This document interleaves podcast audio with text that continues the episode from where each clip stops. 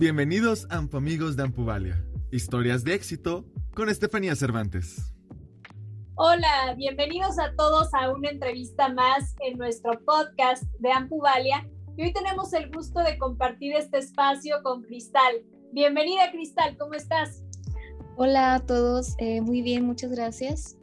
Excelente, cuéntanos desde dónde estás conectada, cuéntanos dónde naciste, queremos empezar a conocerte, adelante.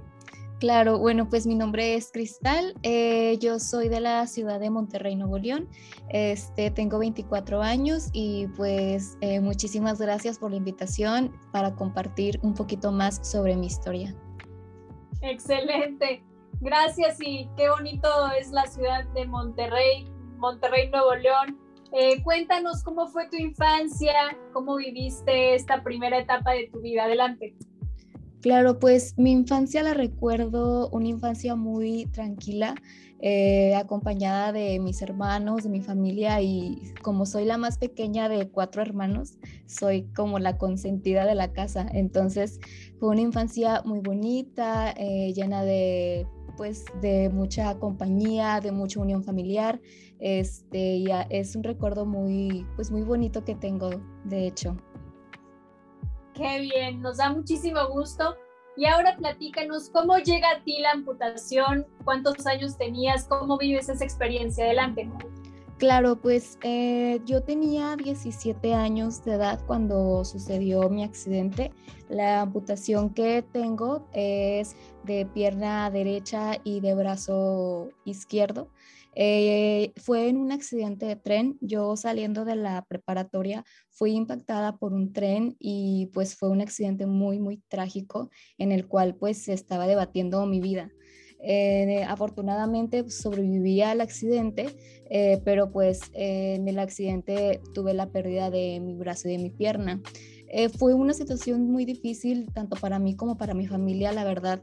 Eh, no podría como describirlo en una sola palabra. Se dice, a veces las palabras no nos alcanzan para poder describir una situación o una etapa así en nuestras vidas, pero sí podría describirlo como una etapa de mucho crecimiento, porque a pesar de que era una joven em, muy chiquita, este, sin duda fue algo que me cambió la vida por completo. Más allá de físicamente, yo considero que cuando se pierde una extremidad, no solamente se pierde eso, perdemos muchísimas más cosas que están en el ambiente, eh, se pierden sueños, se pierden eh, muchas cosas más. Entonces es algo que probablemente la mejor y la gente no puede ver que con que te ven utilizar una prótesis dicen, bueno, pues ya se recuperó o ya está mejor, pero pues realmente hay muchas cosas detrás de, de una amputación.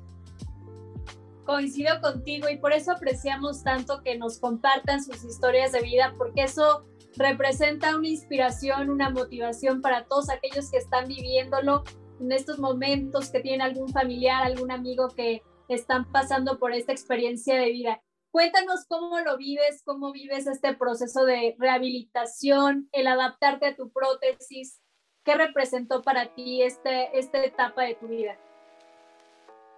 Claro, pues fíjate que fue un proceso muy rápido porque en, un transcurso de seis meses aproximadamente yo ya estaba utilizando una prótesis. Los doctores me decían en ese momento de mi vida que era por mi edad, como era muy joven, eh, pues me recuperé muy rápido y pude adaptarme rápidamente al uso de la prótesis. Sin embargo, el utilizar una prótesis y poder caminar rápido, por así decirlo, eh, no implica que siempre va a ser así. Entonces, durante todo este proceso de siete años he tenido, eh, pues he vuelto a hacer ejercicio, luego lo dejo, luego regreso, después he cambiado de prótesis aproximadamente tres o cuatro veces por mi crecimiento y por mi actividad física pues como que mi cuerpo va pidiendo eh, pues unas prótesis eh, diferentes. Entonces, eh, el usar una prótesis mm, siento o puedo expresar desde mi experiencia que no es un proceso lineal, no es un proceso que tenga un fin, sino que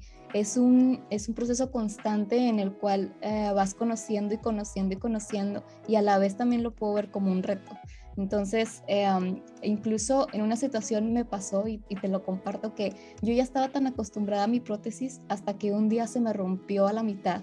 Eh, es algo que, suele suceder eh, cuando la prótesis ya está o necesito un mantenimiento, a mí se me rompió totalmente por la mitad y ahí fue volver a encontrarme en una situación en la cual pues necesitaba ayuda eh, de alguien más, ¿no? Entonces el enfrentarnos a situaciones como esas, a las personas que utilizamos prótesis o que tenemos eh, alguna amputación, pues es un proceso muy difícil porque es como volver a vivir otro duelo súper chiquito en el cual te enfrentas a, a situaciones que se te habían olvidado que estaban ahí, ¿no? Entonces, pues lo puedo definir también como algo de crecimiento, como algo en lo que me sigo conociendo todavía, que a pesar de seguir utilizando mi prótesis por siete años, eh, no me alcanza y no puedo decir que ya las domino, porque siempre, siempre se puede seguir aprendiendo y conociéndose más a sí mismo. Totalmente, me encanta Cristal, todo esto que nos compartes es súper valioso y me haces recordar también esos momentos en mi vida donde han tenido que surgir estos cambios de prótesis, que el mismo cuerpo, como bien mencionas, te va pidiendo que haya más movilidad, otro tipo de actividades, y es un proceso de autoconocimiento constante. Me encanta cómo lo defines. Ahora me encantaría que nos compartas, por favor, cómo han sido eh, estos tres tips que tú le das hoy a las personas que ves en la calle, que te encuentras, que te escriben, así como nosotros en Ampuvalia te escribimos, ¿qué consejo le das a estas personas que están viviendo esta experiencia de vida de manera reciente, que quizá como tú a esa misma edad están pasando por esta situación? ¿Qué tips a ti en estos siete años te han servido? Adelante.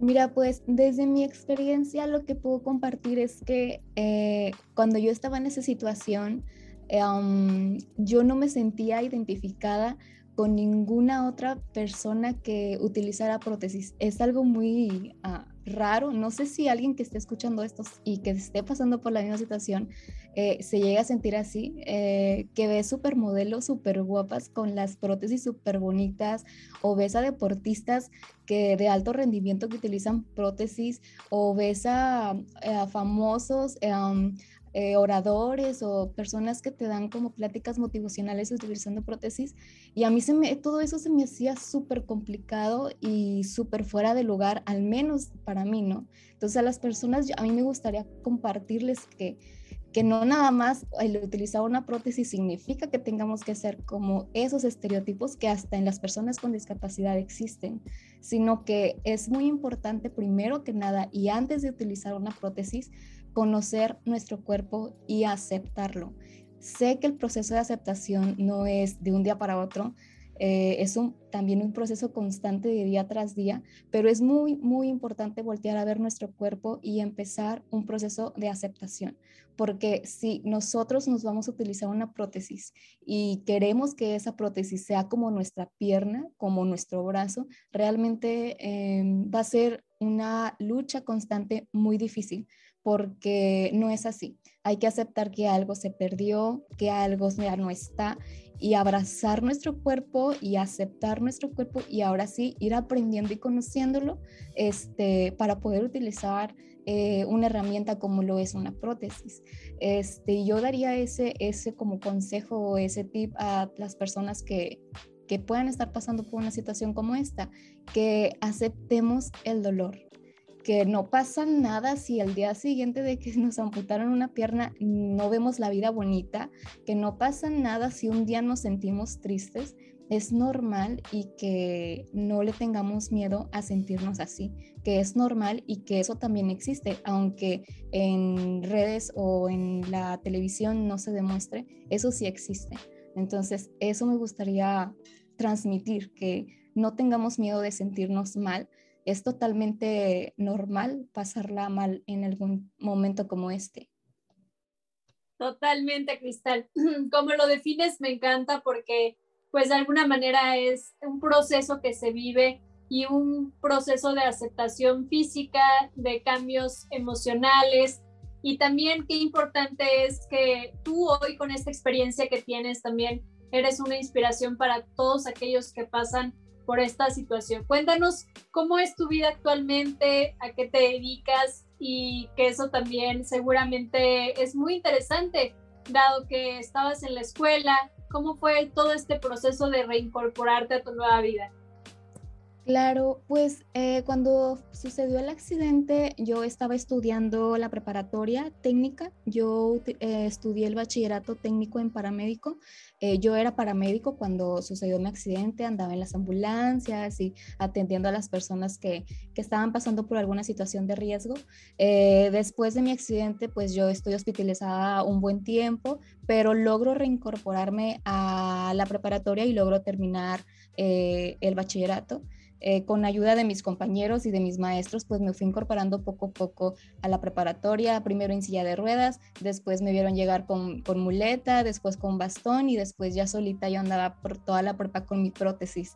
Eh, después ingreso a la universidad y egresé recientemente de la Facultad de Psicología. Yo actualmente soy psicóloga, este, estoy brindando mis servicios de una manera online, un acompañamiento psicológico para las personas que, que lo requieran de una manera online por el momento, por la situación de la contingencia.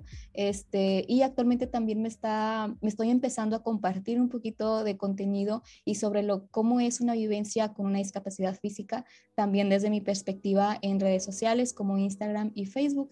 Y pues bueno, em, eso es lo que, lo que hago actualmente y pues lo que he hecho durante estos siete años así en, en resumen.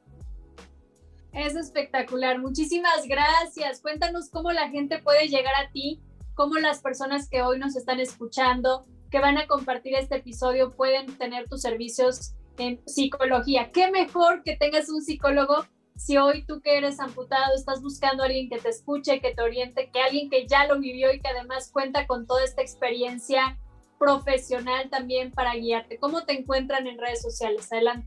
Sí, eh, me pueden encontrar en Facebook como Cristal Trujillo guion psicología, así como se escucha Cristal con C de casa, Cristal Trujillo guion psicología.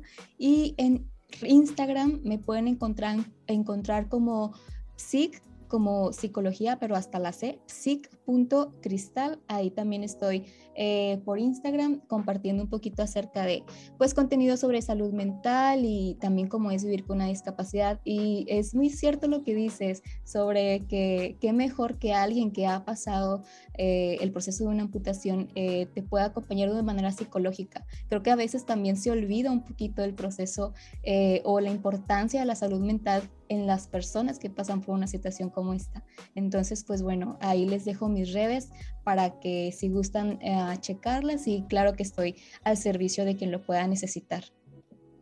Me fascina, Cristal. Muchísimas gracias. Ya para ir cerrando este episodio, déjanos por favor tu frase favorita. ¿Qué, representa para ti esa frase de vida? y que te repites constantemente cuando has han vivido o has vivido esos momentos, esas etapas durante estos siete años de cambios, de, de, ser esa mujer resiliente. ¿Cuál es esa frase favorita que adoptas como, como tu lema de vida? Adelante. Sí, pues mi frase, una de mis frases favoritas es, la vida no es algo que puedas controlar, pero sí algo que puedas compartir realmente creemos que a veces tenemos el control de todo y nos gustaría tener el control de todo lo que sucede a nuestro alrededor, pero es imposible.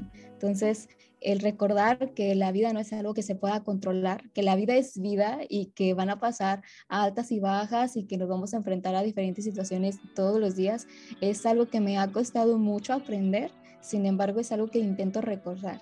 Y lo, por el lado de que sí lo podemos compartir, yo creo y, considero que cada historia es importante y desde que cada quien la comparte es, pues es algo muy bonito porque pues puedes aprender muchas cosas.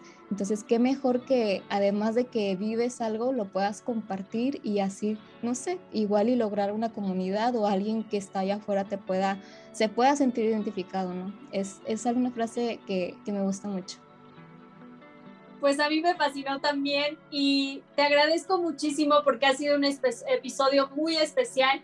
Gracias por tu generosidad de compartirnos hoy tu historia de vida, tus experiencias. Sé que todas las personas que escuchan este episodio les va a llegar al corazón y al alma porque en realidad todo se puede lograr y tú eres un ejemplo de eso. Terminaste tu carrera, hoy estás ayudando a más personas y eres un ejemplo a seguir. Muchísimas gracias y te mando un fuerte abrazo hasta Monterrey. Gracias igualmente y muchísimas gracias por la invitación y Y qué padre que existan estos espacios en los cuales mm, más personas podamos compartir nuestra historia. Muchas gracias. Hasta la próxima. Chao.